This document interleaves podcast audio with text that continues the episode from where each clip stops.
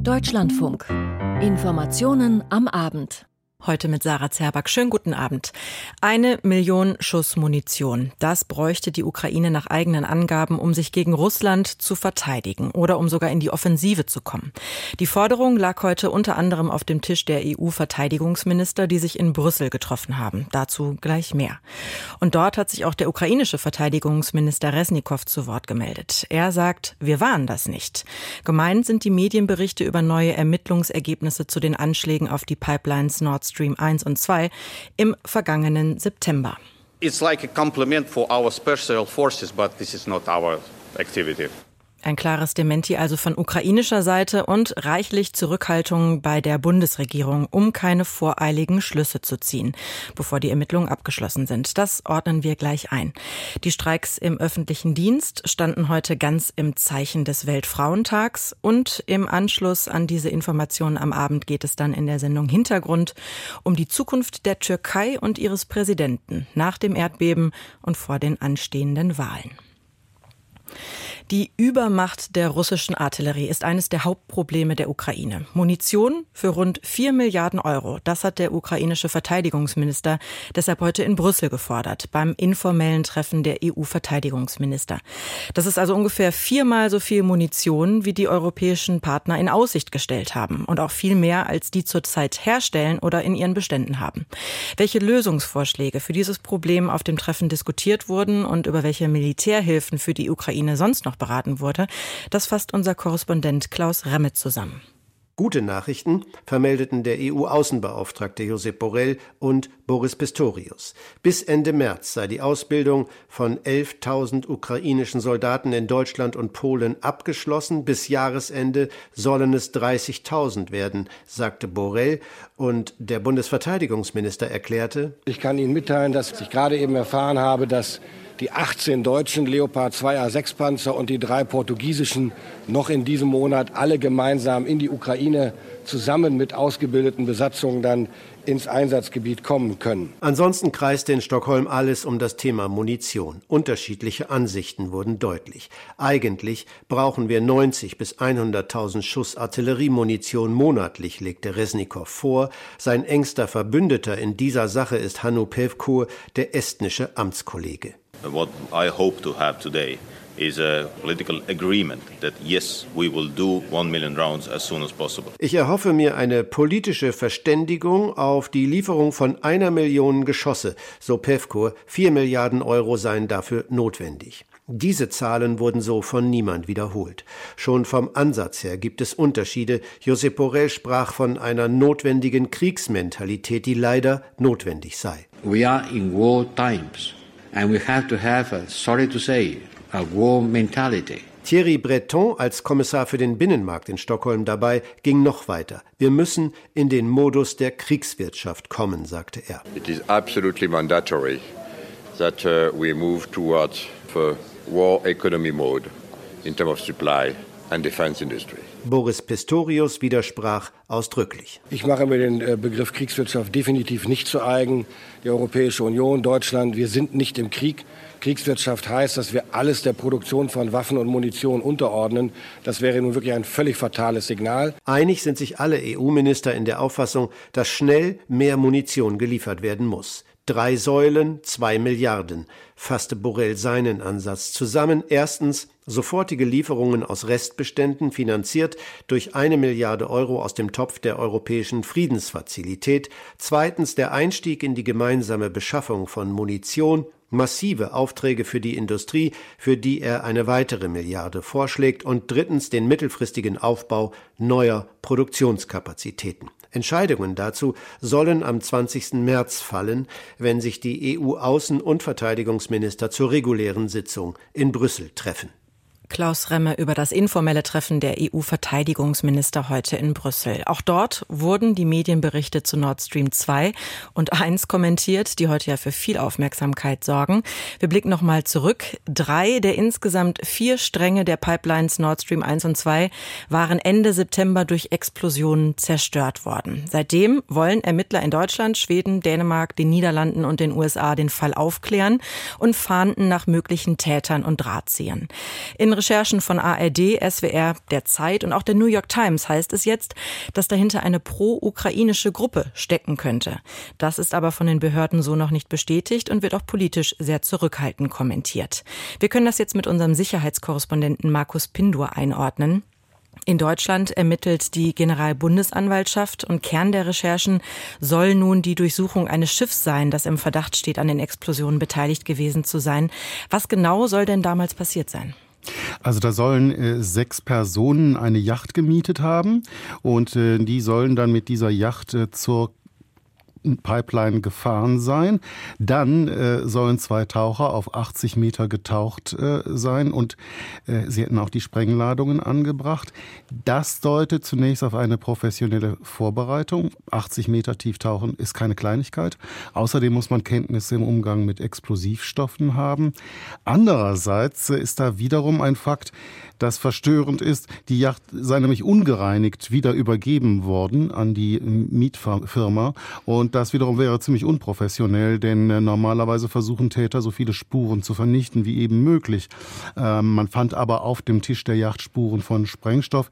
Das wiederum wirft weitere Fragen auf, ob diese Spuren vielleicht mit Absicht gelegt worden sind, um die Ermittlungen in eine bestimmte Richtung zu lenken. Wir wissen also einige Details und Abläufe, aber das Ganze ist doch immer noch ziemlich rätselhaft. Bei der wichtigen Frage, wer dahinter stecken soll, da unterscheiden sich nun die Recherchen der New York Times und der deutschen Medien. Was ist denn über die Auftraggeber bekannt? Die New York Times behauptet, äh, Informationen aus Geheimdienstkreisen zu haben, denen zufolge es sich um eine Zitat pro-ukrainische Zitat Ende Gruppe handeln soll. Sie bringt dafür aber auch keine Belege. Und auch das ARD Hauptstadtstudio, der SWR und die Zeit berichten über Hinweise eines westlichen Geheimdienstes, welcher ist auch nicht klar. Äh, demzufolge es sich um ein ukrainisches Kommando handeln, handelt. Aber auch hier gibt es keine Belege. Die ukrainische Regierung hat das sofort strikt zurückgewiesen sie sei daran nicht beteiligt gewesen. Und in der Tat, es wäre auch wenig plausibel, weil zum Zeitpunkt der Sprengung Putin ja den Gashahn durch diese Pipelines längst abgedreht hatte. Die Ukraine hatte also nichts davon. Ähm, es kann sich also auch um eine sogenannte False Flag Operation handeln, also um ein groß angelegtes Täuschungsmanöver. Aber wie gesagt, viele offene Fragen.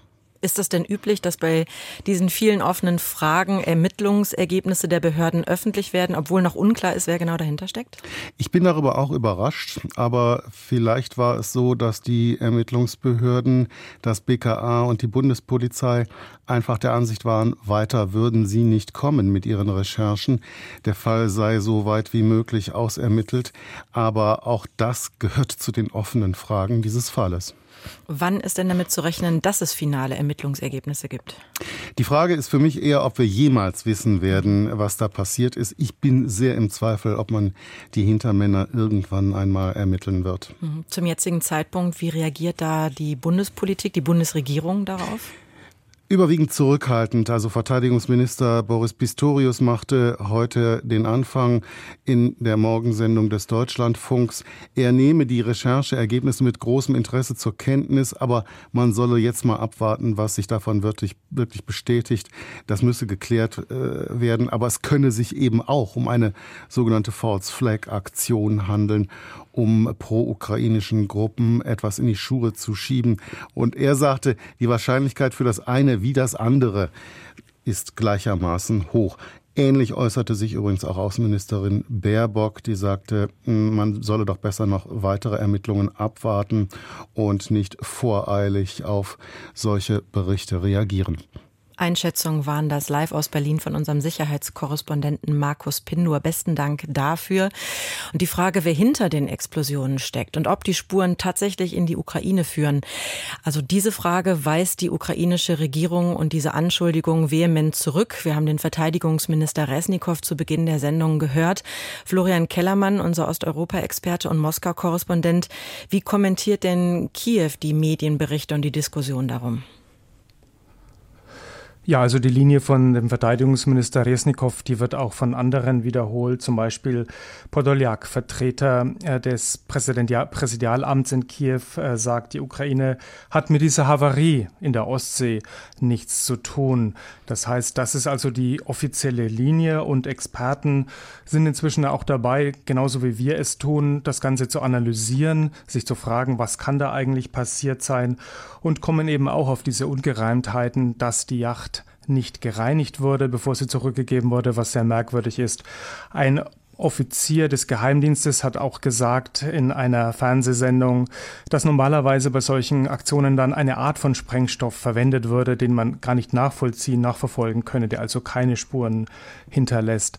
Also das ist so die Haltung in Kiew, die auch nicht, ähm, wo auch nicht ganz klar ist den Menschen dort, wie das Ganze jetzt zu erklären ist. Wir haben gerade die Reaktion der Bundesregierung gehört, die ja sehr zurückhaltend ausfallen. Wie groß ist denn die Sorge in Kiew, dass aus diesen Berichten, die ja noch Fragezeichen lassen, dennoch politische Schlüsse gezogen werden?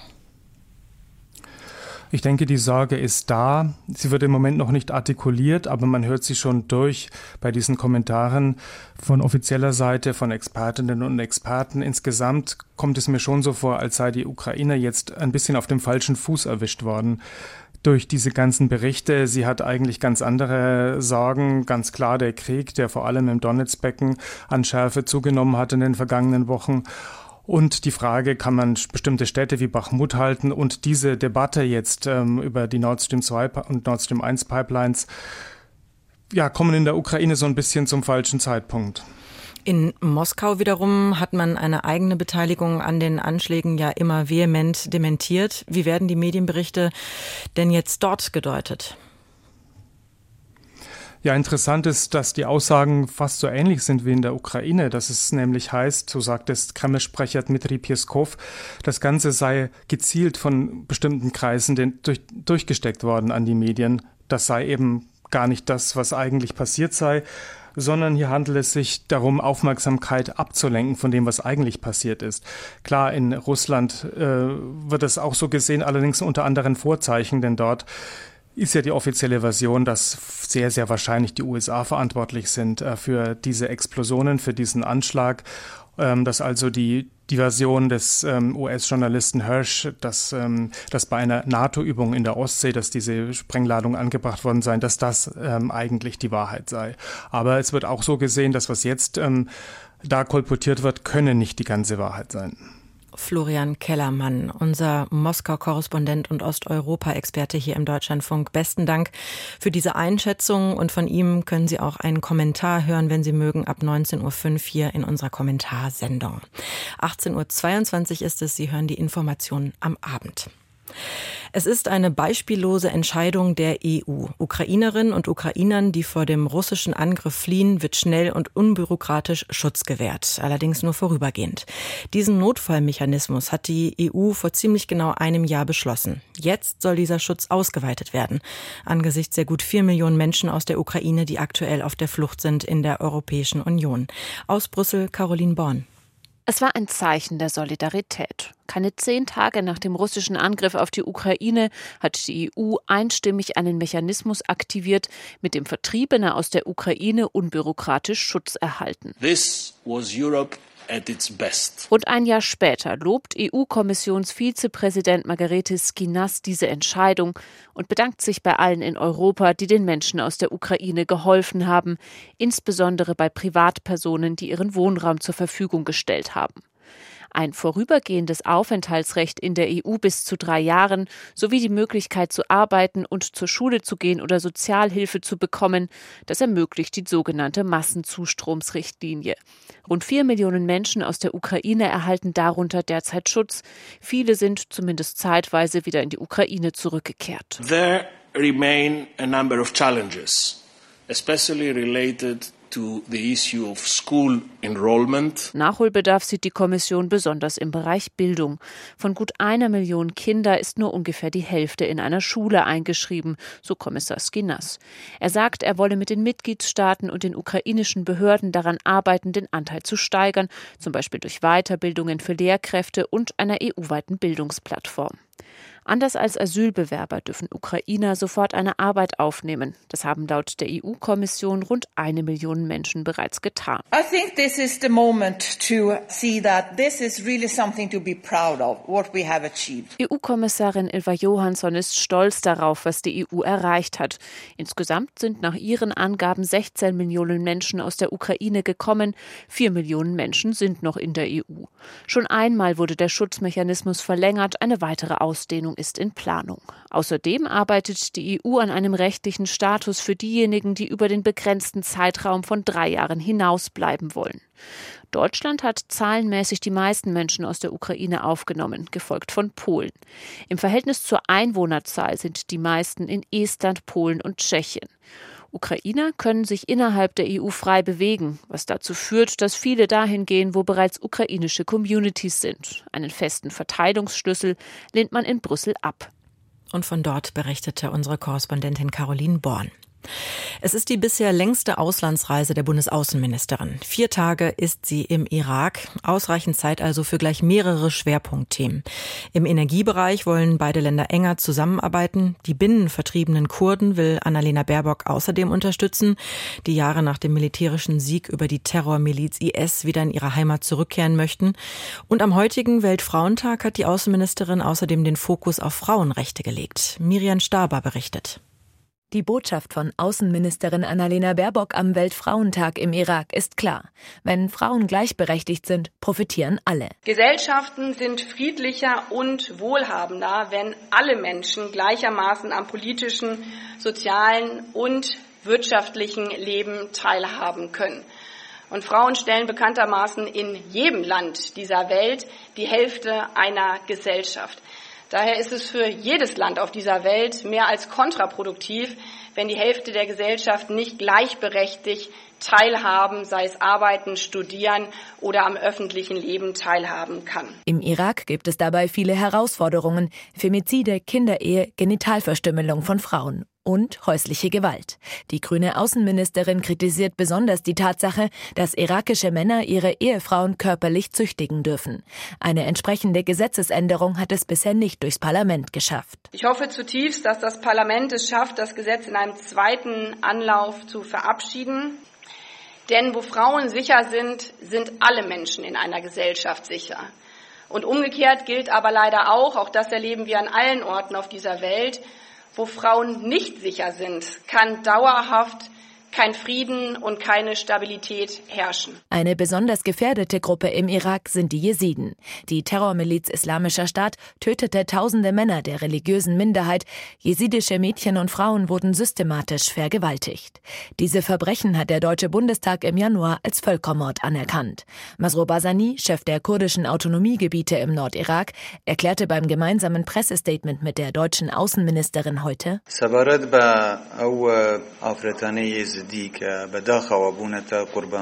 Viele der Jesidinnen, die der IS-Terror getroffen hat, wurden vergewaltigt und manche bekamen danach Kinder. Wir, die Regierung von irakisch-Kurdistan, haben ihnen geholfen und wir werden ihnen weiterhelfen. Wir werden unser Bestes geben, auch diejenigen zu retten, die bis heute in den Händen des IS sind. Aber auch wenn der islamische Staat heute weitestgehend als besiegt gilt, ist die Situation der Jesiden im Irak weiter prekär. Viele leben in Flüchtlingslagern. Ein solches Camp im Nordirak hat Außenministerin Baerbock heute besucht. Dabei betonte sie, dass das deutsche Engagement im Nordirak auch psychologische Hilfe, also Traumaverarbeitung beinhalte. Sicherheit von Frauen bedeutet Sicherheit für alle, so Baerbock. Daher ist für unsere Stabilisierungsarbeit eben nicht nur die Sicherheitsfrage, die Unterstützung von staatlicher Gewalt und staatlichen Gewaltmonopol so wichtig, sondern eben auch die Unterstützung mit Blick auf die Beschulung von Frauen und Mädchen, mit Blick auf das Empowerment von Frauen und Mädchen, um diesen gerade in einer Region der kriegerischen Auseinandersetzung wieder Stabilität zu geben. Immer wieder betont Baerbock auf ihrer Reise, wie wichtig ein stabiler Irak für die ganze Region ist. Und für diese Stabilität brauche es Bildungschancen und Zukunftsperspektiven. Bei ihrem Besuch im irakischen Flüchtlingscamp sagte sie, sei deutlich geworden, dass wir gemeinsam als internationale Gemeinschaft mit den Verantwortlichen vor Ort alles dafür tun müssen, dass äh, diese Lager, diese Lager für Binnenvertriebe kein Ort der Hoffnungslosigkeit äh, werden, sondern dass sie ein Ort der Hoffnung werden. So hat es die Bundesaußenministerin ausgedrückt, Annalena Baerbock, auf ihrer viertägigen Irakreise. Das war ein Bericht von Miriam Staber. Und zum Weltfrauentag gibt es viele Ecken der Welt, in die wir heute schauen könnten. Wir werfen an dieser Stelle noch einen Blick in den Iran. Seit einem halben Jahr dauern dort die Proteste gegen das Regime schon an. Und seitdem ist das offene Haar zum Symbol geworden. Für den Protest, aber auch dafür, was die mutigen Demonstrantinnen und Demonstranten erreicht haben. Christian Buttgereit stellt uns eine Frau vor, bei der Angst und Mut keine Gegensätze sind. Die schlanke, sportliche Frau trägt ihren Hijab locker am Hinterkopf, sodass viel Haar zu sehen ist, oder sie lässt ihn ganz weg. Was auf Fotos im geschützten Raum bereits eine klare Haltung signalisiert, kann außerhalb zum Problem werden. Deshalb bittet sie uns, ihre Stimme zu verfremden und nicht ihren Namen zu sagen. Denn nach monatelangen Protesten sei das Leben für Iranerinnen, die ihren Hijab ablegen, vor allem außerhalb der Hauptstadt Teheran, immer noch gefährlich. Gerade in kleineren Städten, wenn man sich zu viert irgendwo trifft oder miteinander spazieren geht, kommen sie auf einen zu und sagen, ihr müsst euch trennen und sie drohen mit Verhaftung, was ja auch wirklich passiert. Aber wir machen weiter. Ohne Hijab auf die Straße zu gehen, ist ein Teil unseres Protests. Wir haben zwar Angst, verhaftet zu werden oder dass sie uns Gewalt antun. Trotzdem machen wir weiter. Als freie Journalistin, berichtet die Mit-30erin, sei es nicht nur so gut wie unmöglich, über dieses Thema zu berichten, sondern auch über fast alle anderen. Über Klimawandel zu schreiben, könne gefährlich werden, aber auch schon über Sport. Das Regime habe überall seine Spitzel und dulde keine Kritik. Umso wichtiger sei es für sie zu schreiben, auch damit im Ausland wahrgenommen werde, was im Iran tatsächlich passiere, etwa die internationalen Proteste nach dem Tod der jungen Kurdin Massa Amini. Es gab Momente, wo wir uns gefreut haben, die Tage, wo wir gesehen haben, was Iranerinnen und Iraner im Ausland für uns machen, die großen Demonstrationen zum Beispiel, dass sie sich solidarisch mit uns zeigen. Obwohl die Journalistin das Bildungssystem der Islamischen Republik durchlaufen hat, ist sie zu einem freiheitlichen Geist herangewachsen. Vielleicht, weil sie ihre Eltern schon früh in Bibliotheken geschickt haben, vielleicht, weil sie ab und zu spüren darf, wie sich Freiheit anfühlt, wenn sie raus in die Natur geht. Dass die Angst sie trotzdem immer wieder einholt, wurde vor allem bei den Hinrichtungen von jungen Männern deutlich, die an den Protesten für Frauenfreiheit und Leben teilgenommen hatten. Wenn ich an diese Tage denke, wird mir richtig schlecht und ich muss weinen. Die Nächte, in denen wir wussten, dass etwas passieren wird, haben wir die ganze Zeit auf unsere Handys gestarrt. Es war schrecklich. Ich habe das Gefühl, dass unsere Seelen dadurch Risse bekommen haben. Auf der einen Seite diese Furcht, Angst und Wut und auf der anderen Seite die unschuldigen Gesichter der jungen Männer und das schlechte Gewissen, dass wir nichts für sie tun konnten. Viele, insbesondere junge Männer, würden die Proteste der Frauen unterstützen. Aber es seien vor allem die Frauen, die sehr offen, laut und mutig ihren Protest zum Ausdruck bringen. Wir wissen alle, dass die Frauen hier seit Jahren für ihre Rechte kämpfen. Vom Recht auf Bildung über das Recht, ein Fußballspiel zu sehen, das Recht, ihre Kleidung auszuwählen, das Recht auf den eigenen Körper und das Recht auf Verhütung. Für all diese Rechte kämpfen wir seit Jahren. Und diese Leidenschaft, die Frauen bei den Protesten zeigen, hat direkt mit all diesem Leid und der Diskriminierung zu tun, die sie jahrelang erlebt haben. Trotzdem habe der Staat seit dem Tod von Massa Amini am 16. September vergangenen Jahres bisher nichts getan, um die Situation der Frauen zu verbessern. Ob die iranischen Frauen wohl am Todestag von Massa Amini legal ohne Hijab auf die Straße gehen können? Solange dieses Regime herrscht, können wir nicht legal ohne Hijab rausgehen. Wenn wir es jetzt tun, wird das als Verbrechen eingestuft und sie können uns deswegen verhaften. Ich weiß, dass sie gehen werden, aber ich kann mir nicht vorstellen, dass es am ersten Todestag von Mahsa schon der Fall sein wird. Es ist noch nicht die Zeit. Auch die aktuelle Vergiftungswelle von Schülerinnen führt die Journalistin mehr oder weniger direkt auf das Regime zurück. Von der internationalen Gemeinschaft wünschte sich auch deshalb mehr Druck auf Teheran, etwa durch schärfere Sanktionen. Christian Buttgereit über die Proteste im Iran gegen das Kopftuch, die seit nun schon sechs Monaten andauern und weitergehen, auch am Weltfrauentag. Und Hilfe für Frauen in Krisen- und Kriegsgebieten, das ist auch Thema in unserer Kommentarsendung um 19.05 Uhr. Martin Gerner kommentiert dann, dass auch kleine Projekte helfen. 18.34 Uhr ist es geworden. Sie hören in Deutschlandfunk die Informationen am Abend. Auch in Deutschland gab es zum Weltfrauentag heute zahlreiche Demonstrationen. Auch in Deutschland ist noch Luft nach oben in Sachen Gleichberechtigung. Und auch gestreikt wurde bundesweit an vielen Orten. Die Gewerkschaft Verdi hat Beschäftigte aus dem Sozial- und Erziehungsbereich zu Warnstreiks aufgerufen. Viele Eltern dürften deshalb heute Schwierigkeiten gehabt haben, ihre Kinder in der Kita abzugeben. Und auch in anderen Branchen wurde die Arbeit heute niedergelegt. Wladimir Balzer aus unserem Hauptstadtstudio fasst den Streiktag zusammen. Nachdem in den letzten Tagen Verwaltungsmitarbeiterinnen, die Müllabfuhr oder auch Bus- und Straßenbahnfahrer gestreikt hatten, waren es diesmal vor allem soziale Einrichtungen wie Kitas, die im ganzen Land bestreikt wurden, mit Schwerpunkten in Bayern, Baden-Württemberg und Nordrhein-Westfalen. 70.000 Beschäftigte haben laut Verdi an diesem Mittwoch bundesweit die Arbeit niedergelegt. In diesen sozialen Bereichen ist der Anteil der weiblichen Beschäftigten sehr hoch, in einigen bis zu 83 Prozent sodass der Aufruf zum Warnstreik an diesem 8. März, dem Internationalen Frauentag, vor allem an diese Einrichtungen ging. In Berlin war heute Feiertag, sodass es keine Streiks geben konnte. Das Thema gleiche Bezahlung für Frauen und bessere Arbeitsbedingungen in sozialen Einrichtungen war aber auch in der Hauptstadt Thema bei verschiedenen Kundgebungen zum Frauentag. Die Forderungen von Verdi und Beamtenbund DBB bleiben seit der ersten Verhandlungsrunde vor zwei Wochen unverändert. Das unterstrich auch Verdi-Bundeschef Frank Wernicke bei einer Kundgebung von Kita-Mitarbeiterinnen in Schwerin. Unser wichtigstes Ziel in dieser Tarifrunde ist, dass diejenigen, die nicht so Einkommen haben im öffentlichen Dienst, und das ist die breite Masse, Busfahrerinnen und Busfahrer, Menschen in Krankenhäusern oder hier, die in Kitas arbeiten, dass die möglichst weitgehend einen Inflationsausgleich bekommen. Deshalb fordern wir in erster Linie einen Mindestbetrag von 500 Euro im Monat mehr, der für alle gleich wirkt. Wenn 500 Euro das Minimum sind, wird eine andere Zahl deutlicher. 10,5 Prozent. Das ist die Gehaltssteigerung, die Verdi zusammen mit dem Beamtenbund durchsetzen will. Für alle 2,5 Millionen Beschäftigten von Bund und Kommunen. Von den öffentlichen Arbeitgebern kam bisher nur das Angebot in Höhe von 5 Prozent und auch nur in zwei Schritten. Außerdem das Angebot einer Einmalzahlung von 2500 Euro. Hilke Stein von Verdi in Hamburg sagte im ZDF, dass es mit einer Gehaltserhöhung auch darum geht, die Attraktivität von sozialen Berufen zu erhöhen. Wir haben großen Fachkräftemangel in Hamburg, sowohl in den Kindertagesstätten als auch in den anderen Bereichen der sozialen Arbeit, der Obdachlosenhilfe, der Flüchtlingshilfe. Wir haben viele, viele unbesetzte Stellen. Und diese Arbeit muss dringend besser bezahlt werden. Es ist eine Arbeit überwiegend von Frauen geleistet, viele in Teilzeit auch davon. Die Menschen müssen in Hamburg von ihrem Geld leben können. Ein Warnstreik am Internationalen Frauentag war auch für DGB-Chefin Jasmin Fahimi Gelegenheit, eine grundlegende sozialpolitische Botschaft auszusenden. Sie sagte wörtlich, wir wollen Brot und Rosen, Anerkennung und Macht. Und sie ergänzte, Zitat, wer Fachkräfte sucht, kann auf Frauen nicht verzichten und muss sie anständig bezahlen.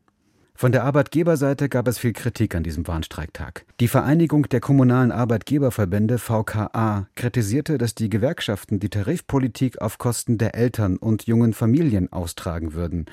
So VKA-Präsidentin Karin Welge wörtlich. Klar ist auch, dass dies nicht der letzte Warnstreik in den nächsten Tagen sein wird.